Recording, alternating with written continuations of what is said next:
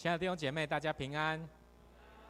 圣诞节快要到了，好，特别这个礼拜，哈，我要跟大家说，我们是一个节期，好，我们在教会里面有一个节期叫做待降节，而待降节呢，它分成四个主日，有人知道今天是第几个主日吗？哎，第三，OK，第一个主日呢，其实都有它代表的意义，第一个主日所代表的就是期待、希望的意思，第二个主日所代表的就是准备。信心的意思，再来今天第三个主日，它所代表的是宣布喜乐的意思，而下个礼拜第四个礼拜，它所代表的是启示仁爱的意思。所以特别呢，今天是什么意思？我们台前有三支蜡烛，就是代表三个主日，而今天的这一个礼拜所代表的意思就是宣布喜乐，他告诉了我们。就是在待降节的时候，我们需要用一个喜乐的心来宣布耶稣基督的降生。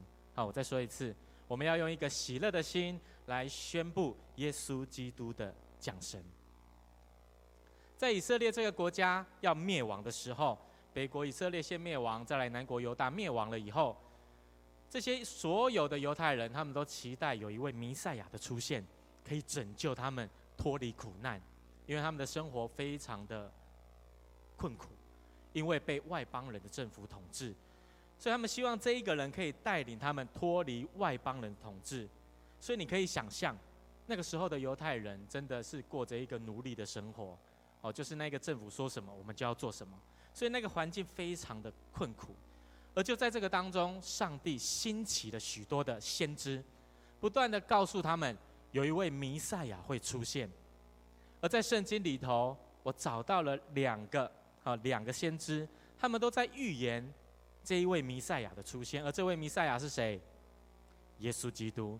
我们来看一下这两节的经文，好不好？以赛亚书的第六十一章第一节到第三节，哦，他告诉我们，哦，这段经文在说主耶和华的灵在我身上，然后用高高我要传好消息给谦卑的人，医好伤心的人，使被掳的得释放，被囚的出监牢。然后再来，他说什么？他说：“报告耶和华的恩年和我们上帝报仇的日子，安慰一切悲哀的人。”再来，下一页。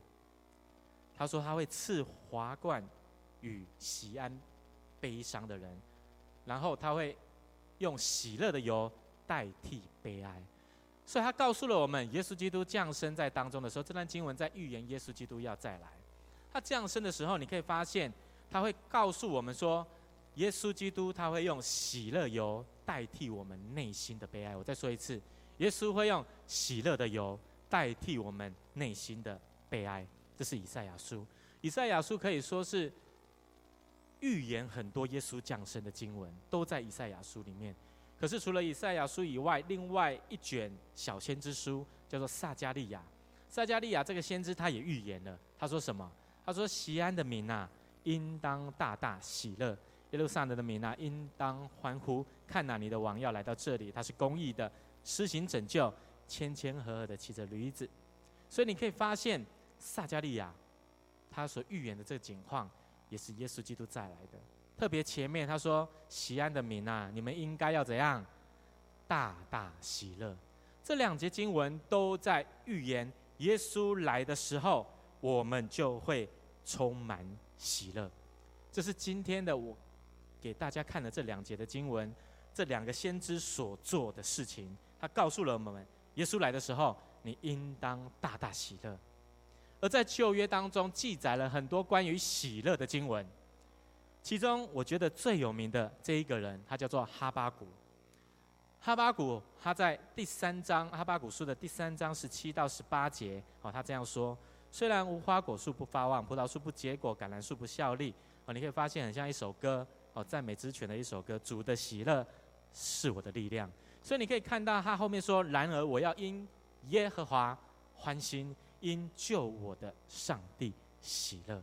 哈巴谷告诉我们要因为耶和华欢心，因为上帝来喜乐。而在另外一段的经文，在尼希米记，尼希米那个时候。带领这一些南国犹大的百姓，这些犹太人从波斯那个地方回到了耶路撒冷，要重建城墙。而在这个当中，他就跟所有的以色列人、所有的犹太人跟他们说：“今天是耶和华上帝的圣日，不要悲哀哭泣。”好，我们看下一页。然后他继续说什么？他说：“你们去吃肥美的，喝甘甜的。”有不能预备的，就分给他们，因为今日是我们主的圣日。你们不要忧愁，因靠耶和华而得的喜乐是你们的力量。所以你可以发现，前面的两段在预言耶稣的经文，跟后面两段在讲喜乐的经文，你可以发现四件事情。这四件事情非常的重要。第一个，耶稣会用喜乐除去我们里面的悲伤。再来第二个，要因耶稣大大喜乐。第三个，喜乐可以让我们得着上帝的拯救。第四个，耶稣让我们充满力量。这四件事情告诉了我们一件事情：耶稣会让你喜乐，而你要在当中先喜乐，而你眼前的困难才会完全的除去，然后得着上帝的力量。你可以看到第一点，他说喜乐会除去悲伤，所以不是悲伤过去了以后才会喜乐。意思就是你要先喜乐，你要先让自己喜乐，你才有能力除去你内心的悲伤，困苦的事情才会除去。所以为什么他告诉了我们一件很重要很重要的事情，就是我们要先喜乐，先喜乐，困难才会除去。所以你不可以说什么，你不能说啊，我就是喜乐不起来呀、你要我怎么喜乐？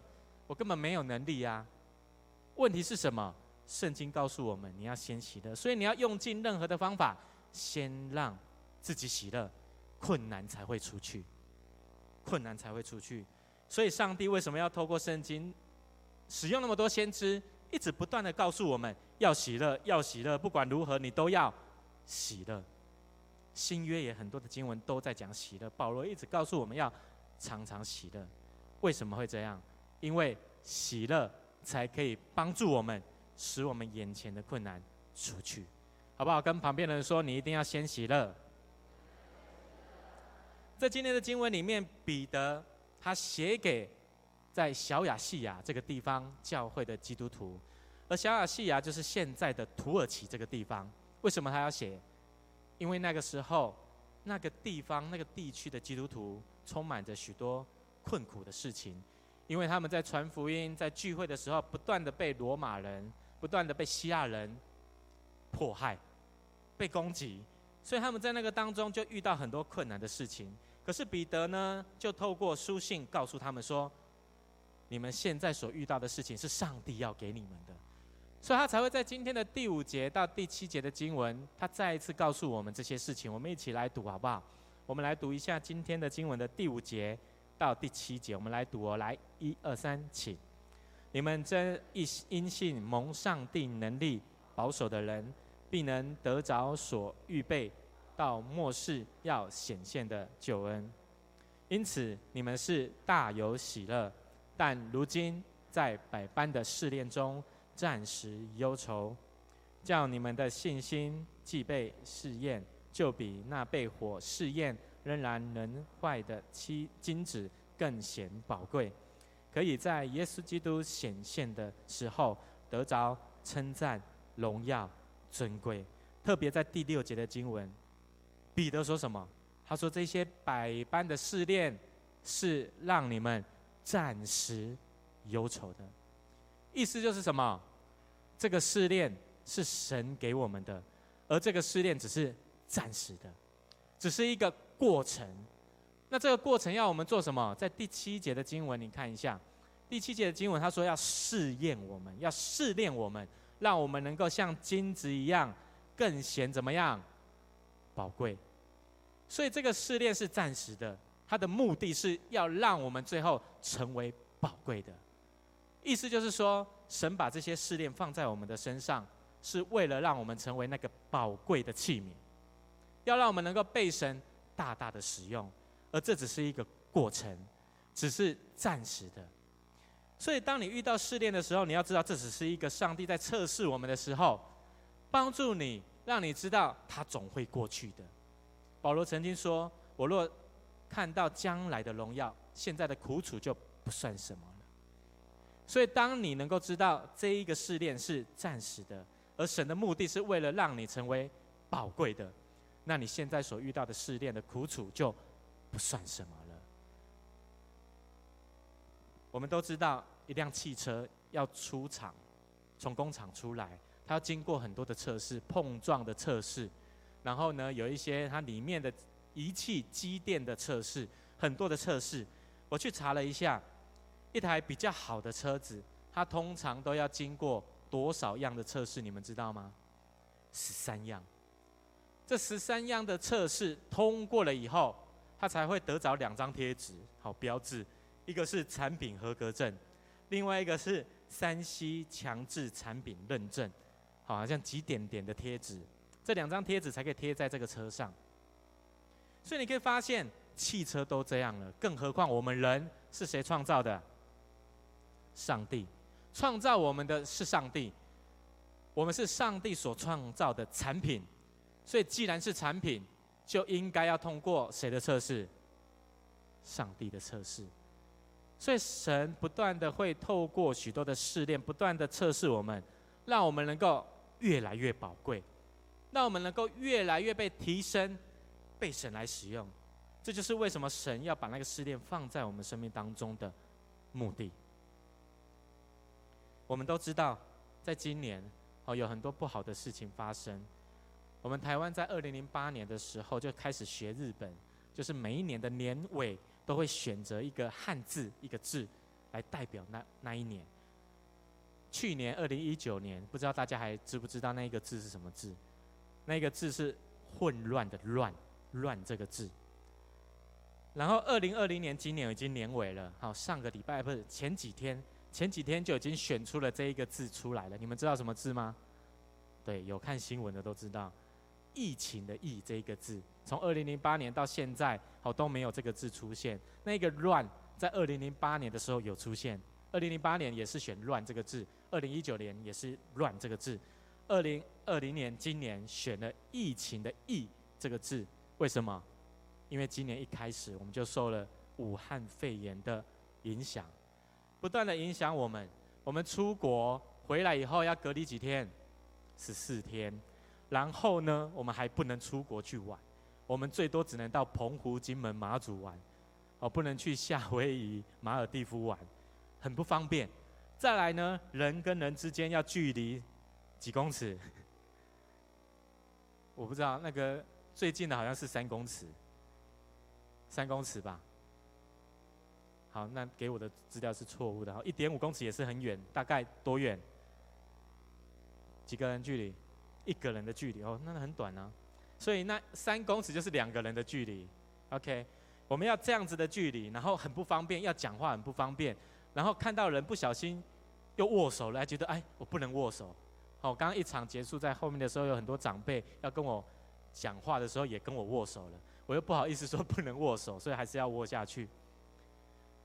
弟兄姐妹，你可以发现武汉肺炎一直影响我们，让我们因为这样子，人与人之间距离开始越来越远。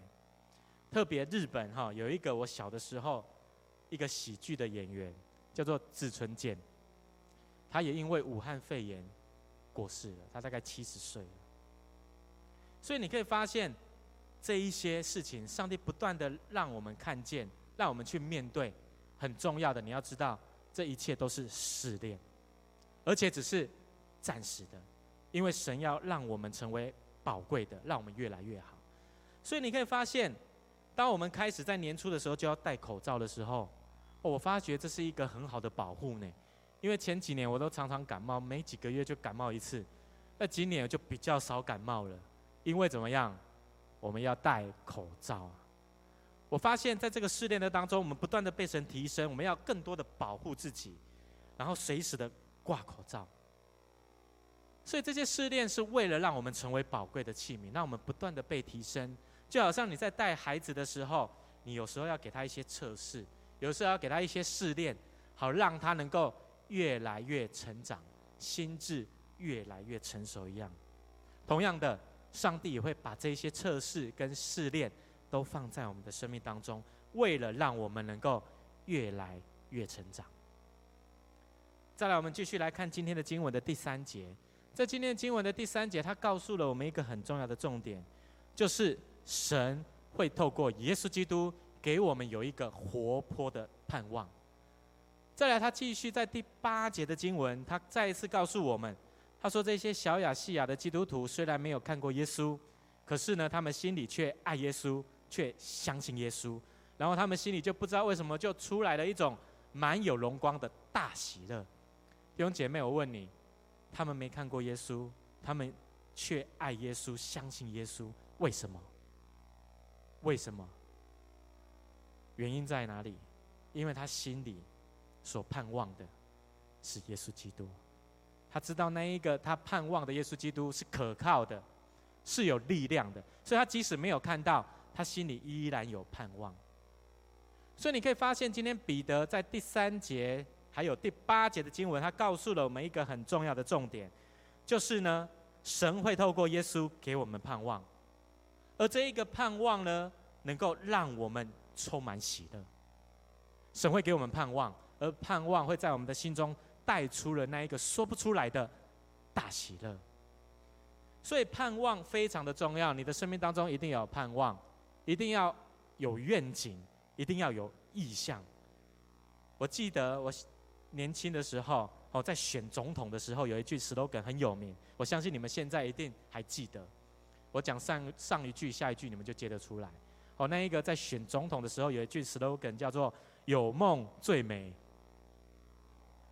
啊！你们都忘，因为你蛮年轻的嘛。希望怎样？香水啊！如果我没有记错的话，那一次总统大选那个 slogan 的候选人他就冻算了，好，他就冻算了。有梦最美，希望香水。我觉得他讲的非常正确。你的生命当中一定要有盼望，一定要有盼望，而那个盼望可以带出动力。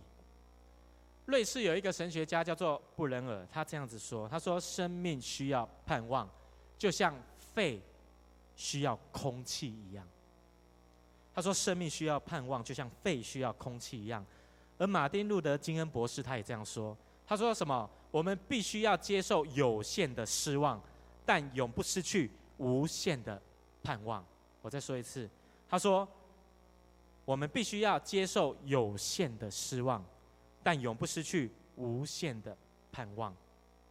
他在说什么？他说：“人的生命当中一定要有盼望，因为那个盼望会给我们心里有一个动力，不断的一直往前行。所以盼望非常的重要。我们要先有盼望，我们才有办法在试炼当中充满喜乐。”有一个很有趣的故事这样说：“他说有一个朋友，他跟他有一天跟他一个很好的另外一个同伴，他们就去到了森林游乐区。”好，去游玩。后来忽然间，他们看到他们的一百公尺前面突然出现了一只台湾黑熊，他们两个吓死了，就停在那个地方一动都不敢动。当那只黑熊在觅食的时候，突然看到了他们两个，他们两个就说：“啊，看到我们了，怎么办？”他们两个就开始在讨论，说：“到底我现在要赶快跑呢，还是我们就跟这一只黑熊拼了？”后来。这一个人，他就跟他的朋友说：“好了，我们赶快跑，赶快跑。”而他的朋友却回答他说：“什么？”他说：“你是头壳坏掉了吗？那只黑熊跑那么快，我们怎么可能跑得赢它？”而他这一个朋友，他就说什么？他说：“我知道啊，我们跑不赢它。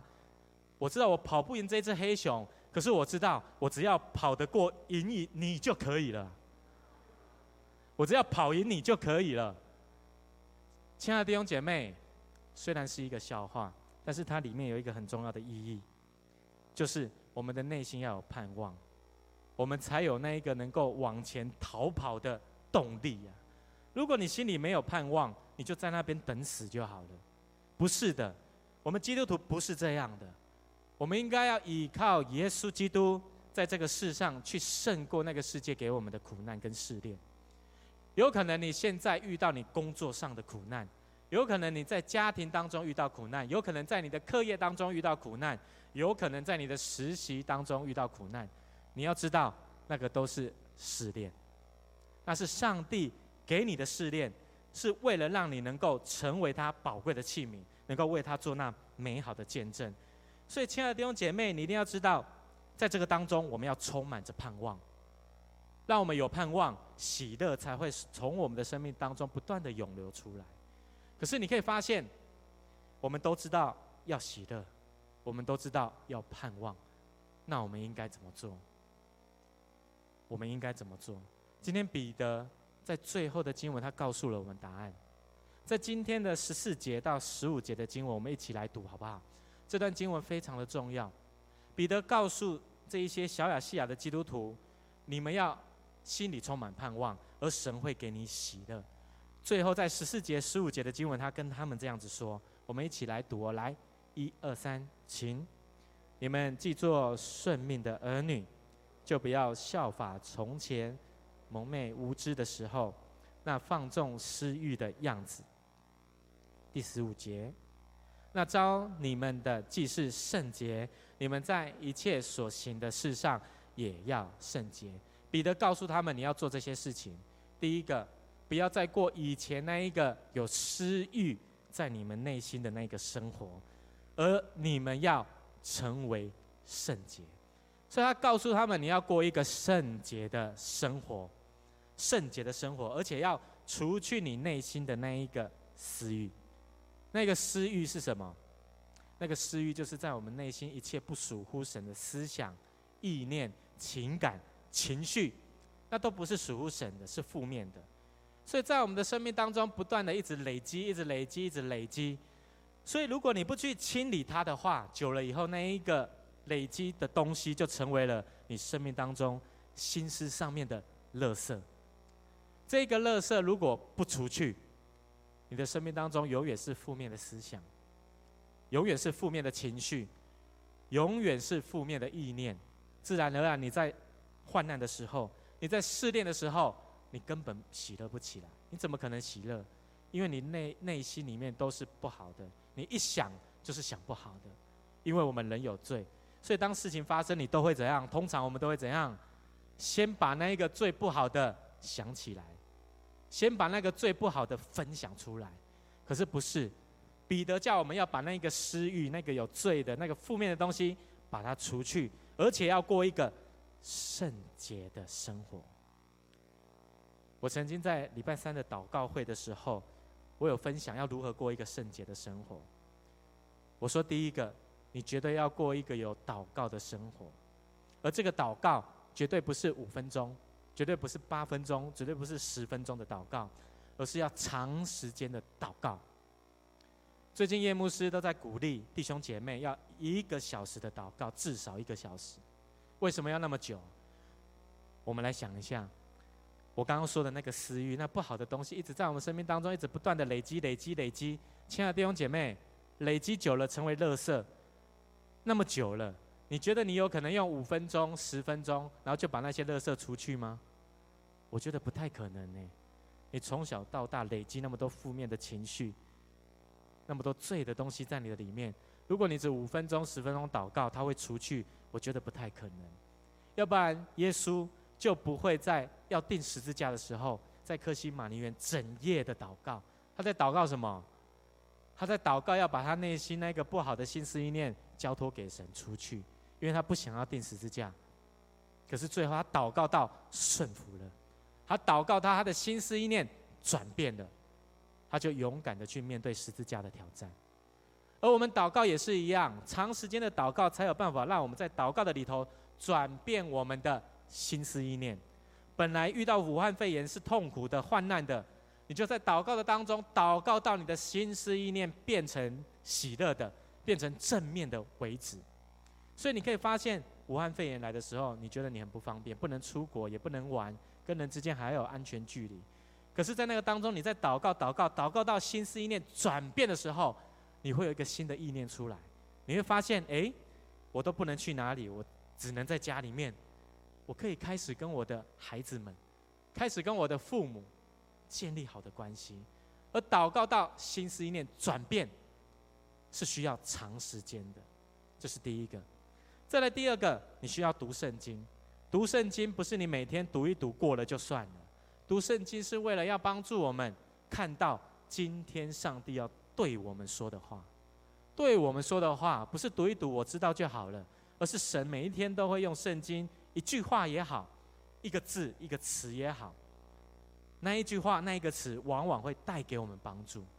所以你每一天要稳定的读圣经，并且找到神对你今天说的话，而在那个说的话的当中，你会渐渐的充满着勇气。所以在圣经当中，在旧约、新约都好，当神看到一个人在试炼当中的时候，他往往有的时候会直接对他说话，有的时候会透过别人对他说话，有的时候会透过圣经对他说话。所以为什么要读圣经？圣经是帮助我们在神的话语当中。找到神要对我们说的话，而让我们有力量，我们才有办法在试炼当中来喜乐。这是第二个，绝对要读圣经，而且要找到神对你说的话。再来第三个，第三个是什么？你一定要稳定的聚会。而这个聚会，不是做礼拜晚你就回去吃个饭就回去了，不是的，是团契的聚会，是小组的聚会，因为这样子才可以帮助你遇到试炼的时候。有同伴彼此的扶持、帮助跟带导，这也就是在初代教会，在使徒行传的教会的当中，他们就是这样，他们成为一个属灵的家庭，彼此的扶持、彼此的帮助，然后让他们在那个当中，虽然遇到试炼，依然有力量胜过所有的困难，而心里开始充满着神的喜乐。所以，什么是圣洁的生活？第一个，要祷告。而且是长时间的祷告。第二个要读圣经，而且是找到神今天要对你说的话。第三个要稳定聚会，而且是在团契跟小组的聚会。这三件事情可以帮助我们把我们里面生命当中的那一切的私欲除去，而你的生命才会健康，你的生命才会干净的。久了以后，自然而然。你才有能力依靠神来喜乐，不会在那边觉得，哎，我知道我要洗的，可是我喜乐不起来。我要洗的之前，我需要过一个圣洁的生活，我才有办法洗的。我们的教会有一位姐妹，好，很特别。这位姐妹她在一个那一个货运货运公司在上班，货运仓储公司在上班。在九月份的时候，发生了一件事情，就是她在开那个堆高机。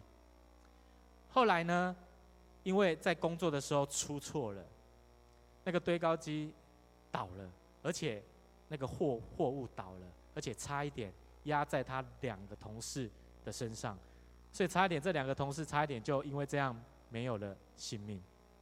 后来呢，这一个姐妹她就在工作的时候，她的同事常常跟她讲，就是因为你，你就是在工作的时候在玩手机，才有这样子的事情发生。然后就说她就是因为你，我们这个单位出了很多错，所以我们的主管一直盯我们呢，都是因为你害的。而这个姐妹就因为这样子，心情非常的差。她是一个很喜乐的人，可是因为这样的事情，让她的心里面那个忧伤、难过一直在她的里面。有一次祷告会，礼拜三祷告会结束了，她就来我的办公室找我，她跟我说：“好牧师，我因为这样子的事情，我被调单位了。”而调了这一个单位，有可能要一直轮班，而且永远都在那里。所以我礼拜六、礼拜天的时间，有可能没有办法很稳定的来做礼拜了。我就跟他讲说，没关系，好，我觉得这个时候你需要好好的祷告。然后他就一直哭，我从来没有看过他哭，都是看到他笑，而他就一直哭，一直哭。我就跟他讲说，没关系，你接下来要做一件事情，就是用诗篇，用诗篇来做导读，导读就是。用神的话来祷告，一边读神的话，一边用那个你读的神神的话变成祷告，一边祷告一边读圣经，一边读圣经一边祷告，然后把你的心思意念完全的交托给神，他就这样子开始做。做的过程当中，前几天他跟我分享，他说：“牧师，我发现诶，在做的时候很奇怪，我一边导读的时候，内心不知道为什么有一个力量开始起来了。”然后内心的痛苦就慢慢的、慢慢的、慢慢的就出去了，开始有一种有盼望的感觉，甚至最后有一种开心的感觉。他就这样子做了，做了，做了一个多月。上个礼拜我问他说：“这件事情后来怎么了？”他就说：“牧师，你知道吗？很奇妙，当你告告诉我要导读的时候，我做到第五天的时候，我的我的那一个组长，我的那一个领班，就去跟我那一个主管说，可以让我先在那一个单位先支援就好了，而且不用轮班。所以他即使调了单位，他也依然没有任何的影响，依然可以来教会。后来到了前。”十一月的时候，十一月初的时候，他说：“你知道吗？我的主管又再一次跟我讲，也是我的领班帮我说的。他说，我的领班跟那个主管讲说，我们的这一个原来的单位因为人手不足，所以可不可以把他调回来？后来这个姐妹就这样子调了回来，到了她原来的那个单位，所以在她教会的服事跟聚会完全没有任何的影响，一个多月了。”甚至快两个月了，她每一天都这样子读经、祷告、读经、祷告，稳定的聚会。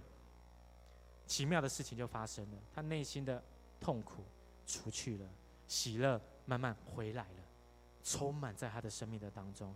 所以弟兄姐妹，他只是做三件事情而已：读经、祷告，然后聚会，就帮助他处理他里面的思想跟情绪，完全的交托给神，完全的除去了。而这是什么？这就是今天彼得跟我们说的圣洁的生活，除去里面私欲的生活，让我们过一个圣洁的生活。祷告，把不好的交托给神；读经，让圣洁的话语进入到我们的生命当中。然后在教会聚会，有同伴帮助我们一同来成长。所以弟兄姐妹，最后我们要知道，虽然武汉肺炎会影响我们，一直影响我们。但是呢，今天是待降节的第三主日，我们要用一个喜乐的心去面对，因为耶稣的降临可以给我们喜乐，而这个喜乐才可以除去我们眼前所有的困难。我们要先喜乐，困难才会出去，而这些所有的困难，都是上帝给我们的试炼，好让我们能够成为他宝贝的、宝贵的器皿。所以在这当中，我们心里面一定要充满盼望。这个盼望是耶稣基督的降生，耶稣基督的降生，那个盼望可以带出喜乐。而我们平常要过一个圣洁的生活，读经、祷告、聚会，让我们内心的那一切的私欲完全的除去，让我们能够成为神尊贵的、宝贵的、荣耀的器皿。盼望今天透过今天的分享，让我们在明年。一月份开始，新的一年，可能会有许多的挑战，可能会有许多的试炼，也许是你的工作，也许是你的家庭，也许是教会的挑战，但是我们都要依靠神去面对，而且是用一个喜乐的心去面对神给我们的试炼，好不好？让我们最后再一次跟旁边的人说，我们一定要在试炼的当中充满着神的喜乐。让我们在最后的时刻，让我们一同起立，让我们同心来祷告。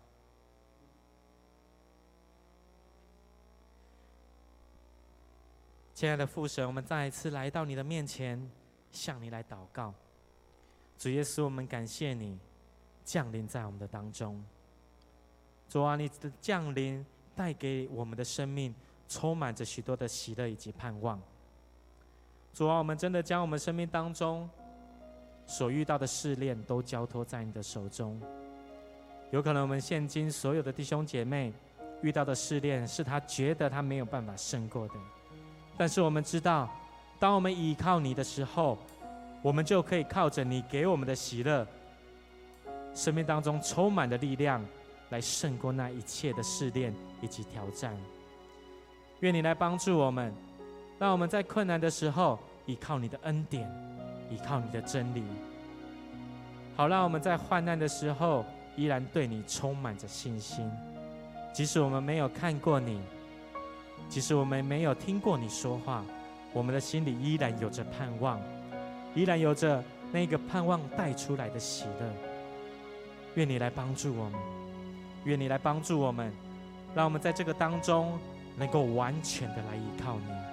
愿你垂听我们的祷告。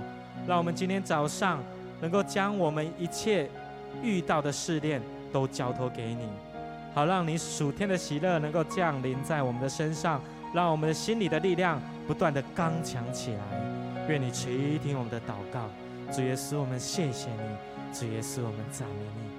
弟兄姐妹，让我们继续闭上我们的双眼，让我们安静在神的面前，来领受他给我们的话，将你内心的那一切负面的思想、情绪，你所遇到的试炼，交托给神，祷告，祷告，转换你的意念，把那一切的困难、忧伤都完全交托给他。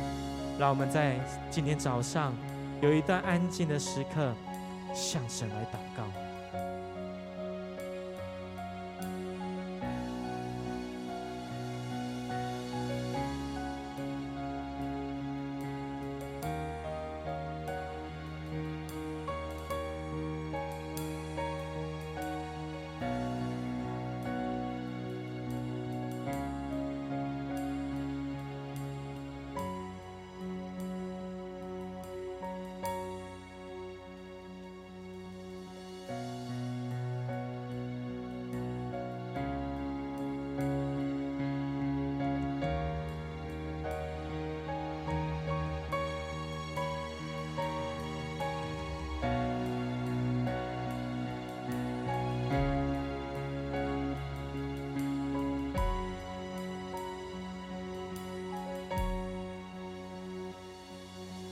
主，你是光明，照在黑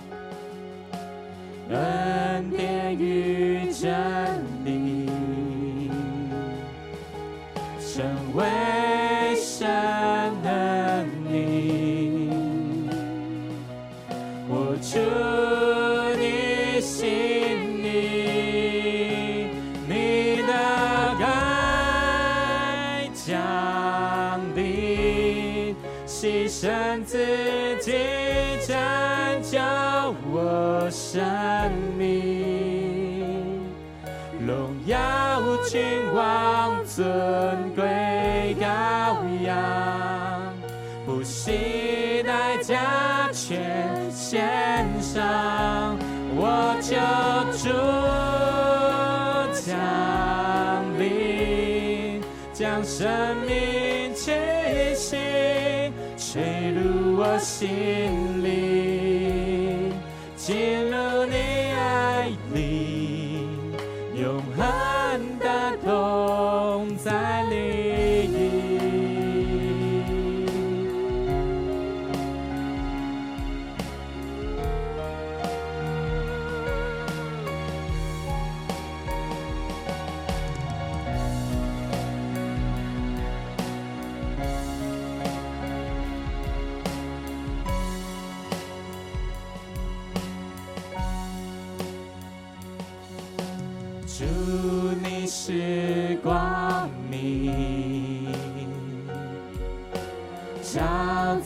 黑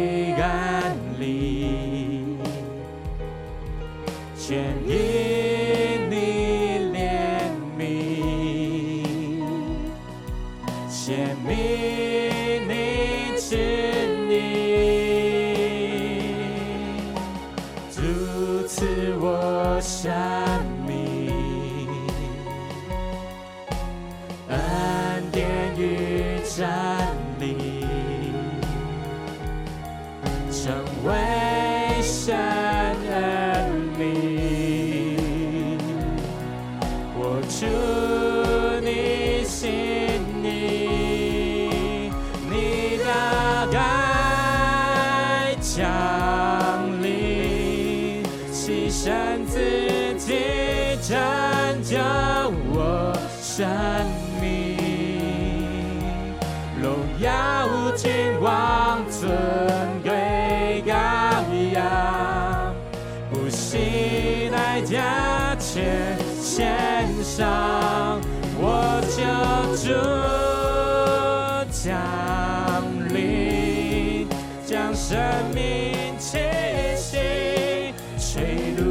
心里，进入你爱里，永恒的都在你。那我举起双手来唱。你的爱降临，牺牲自己拯救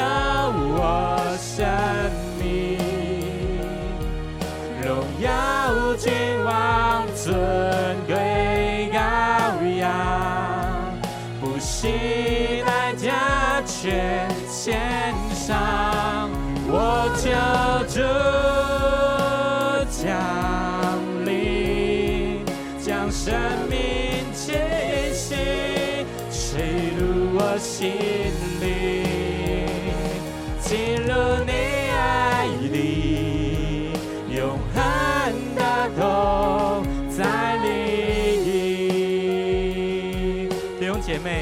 让我们今天早上再一次来到神的面前来祷告。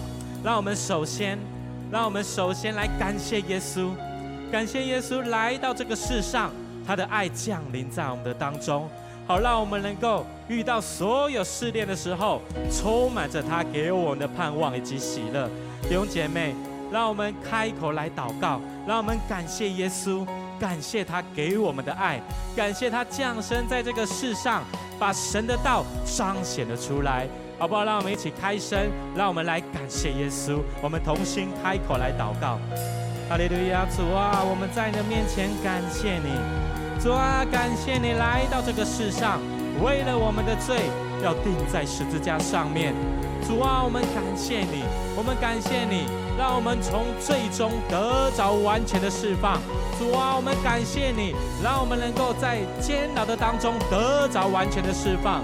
主啊，我们更感谢你，让我们在心思意念上面被魔鬼撒旦捆绑的，也今天早上再一次的得着释放。愿你赐能力在我们的身上，主啊，赐下这一个喜乐的力量在我们的身上，帮助我们。在遇到所有试炼困难的时候，都充满着从你而来的荣耀以及尊贵，帮助我们胜过那一切的困难。主耶稣，我们谢谢你。主啊，我们谢谢你降临在我们的身上，而你离开我们的时候，你差派了另外一位保惠师进入在我们生命的当中，成为那一个圣灵的气息吹在我们的心里的里头。愿你的爱更多的与我们同在，愿你来帮助我们。主耶稣，我们谢谢你，赞美你。弟兄姐妹，让我们继续的来祷告，将你现在所遇到的困难来祷告，可能是你的事业，可能是你的工作，可能是你的课业，可能是你的家庭，可能是一切你遇到觉得让你心情不好的事情。弟兄姐妹，今天早上透过祷告交托给他，在祷告的当中转变你的心思的意念，求神来帮助你。而今天早上，神的真理也会在你的生命当中。领受那一个神的话语，那一个话语会进入在你的生命的里头，而你在教会有所有弟兄姐妹的陪伴以及带导，你必定能够胜过那一切的试炼。所以弟兄姐妹，今天早上让我们开声的来祷告，将来一切的困难，你所遇到的事情，今天就完全的交托给他，好不好？让我们一起开口，把你的困难交托给神，我们同心开口来祷告。哈利路亚，主啊，我们今天早上再一次把我们所有的困难试炼都交托给你。主啊，有可能是人际关系的问题，主啊，有可能是家庭里面的问题，主啊，我们都把它交托给你。主啊，有可能是我们工作上面课业的问题，我们都交托给你。主啊，因为我们知道这一些所有的试炼是你要给我们的试炼，你要帮助我们能够被你提升，成为那一个宝贵的器皿。所以我们知道这是暂时的，只是一个过程。求你带领我们进入在你的同在的当中。让我们的心里充满着从你而来的盼望，让我们的心里因为这个盼望渐渐的喜乐了起来。主啊，你喜乐的力量要在我们的身上，因为你曾经透过许多先知的预言，你会来到我们的身上，你会充满在我们的生命当中，带给我们一个极大的喜乐。当我们盼望你的时候，那个说不出来的喜乐就会在我们的心里面。求你来帮助我们，主啊，今天早上将所有弟兄姐妹遇到的困难以及试炼交托给你。我奉靠耶稣基督的圣名，命令那一切在他们心里当中那一切私欲的心，那一切罪的心。负面的心都完全的除去，主啊，我奉靠你的名，命令那一切负面的事、不属乎你的事，都离开每一位弟兄姐妹的心。透过你给他们的真理，再次恢复他们的生命。愿你垂听我们的祷告，主啊，因为你是圣洁的神，主啊，你是圣洁的羔羊，你必定帮助我们在今天早上祷告的时候，心思意念就完全的转变，让我们成为喜乐的，是有力量的。而今天早上，你要透过你的话语，一句话，一个词，进入在每一个弟兄姐妹的心里面，让我们的里面充满着从你而来的勇气。主耶稣，我们谢谢你；主耶稣，我们赞美你。哈利路亚，圣洁羔羊，全地在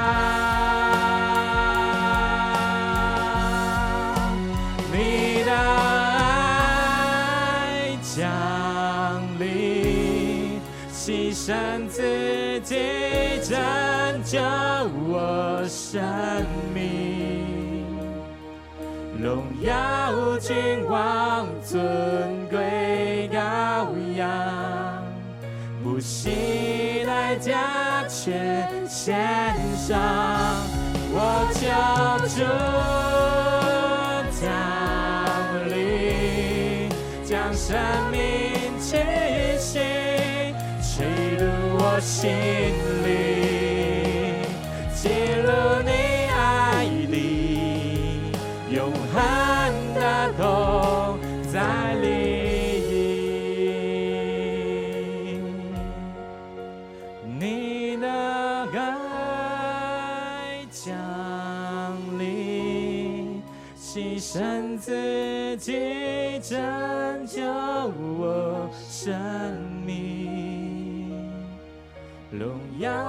君王尊贵羔羊。不惜代价全献上，我救主降临，将生命气息吹入我心里，进入你爱都在里。姐妹，让我们现在闭起我们的双眼，让我们再次来到神的面前。特别今天早上，在待降节的时候，今天的信息进入在你生命当中的时候，你的内心是否有一个力量，或者是你渴望能够成为喜乐的力量，能够胜过你眼前的困难的？特别今天早上，你已经在祷告的当中，已经看见神给你的试炼，你有信心、有盼望，可以胜过的，而你内心已经充满着喜乐的弟兄姐妹，我要邀请你举起你的手，我要再一次的为你祷告。你现在所遇到的困难，你充满着神给你的盼望，耶稣基督给你盼望的，带出那一个喜乐的。今天早上，请你举起你的手，我要来为你祷告。神的爱要降临在你的生命当中，神的喜乐也要降临在你的生命当中。那个喜乐可以成为你生命当中那一个极大的力量。喜乐除去了，困难就会除去。喜乐充满在我们生命当中的时候，困难就会完全的除去。谢谢，我看见了，请你们放下。用，亲爱的父神，我要再一次为着刚刚举手的弟兄姐妹来祷告。主啊，谢谢你今天早上再一次挑旺他们的心，让他们心里面充满着从你而来极煞极大的盼望。愿你的圣灵成为那一个生命的气息，吹入在他们每一个人的生命里，帮助他们，让他们在今天早上的时候，他们的心思意念就完全的转换，成为合神你心意的思想，合神你心意的意志，带领他们在祷告的里头。就充满着从你的力量，让他们在他们每一天读经的生活里头，都可以看见主你对他们所说的话，也让他们能够稳定的在教会的团契小组来聚会，不只是做礼拜而已，帮助他们进入团契，进入小组。主耶稣，我感谢你今天早上你行奇妙的工在我们的当中，许多的弟兄姐妹今天早上透过祷告，心里的力量不断的刚强起来。充满着从你而来的喜乐，我们要再一次的从心里面感谢你，主啊！我要特别为着这些举手弟兄姐妹来祷告，他们今天聚会结束了以后，回到了家中，回到了这一个社会，回到了这个世界，他们带着从你而来的盼望，来面对所有你给他们的挑战，因为我们知道这只是试炼，而你也要把那一个盼望放在他们每一个人的身上。主耶稣，我们感谢你。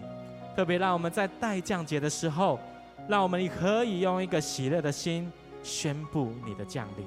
主耶稣，我们赞美你，愿你满满的福分与所有的弟兄姐妹同在，愿你垂听我们的祷告。我们在你的面前同心合意的祷告，是奉靠耶稣基督从死里复活得胜的名来祷告。阿门。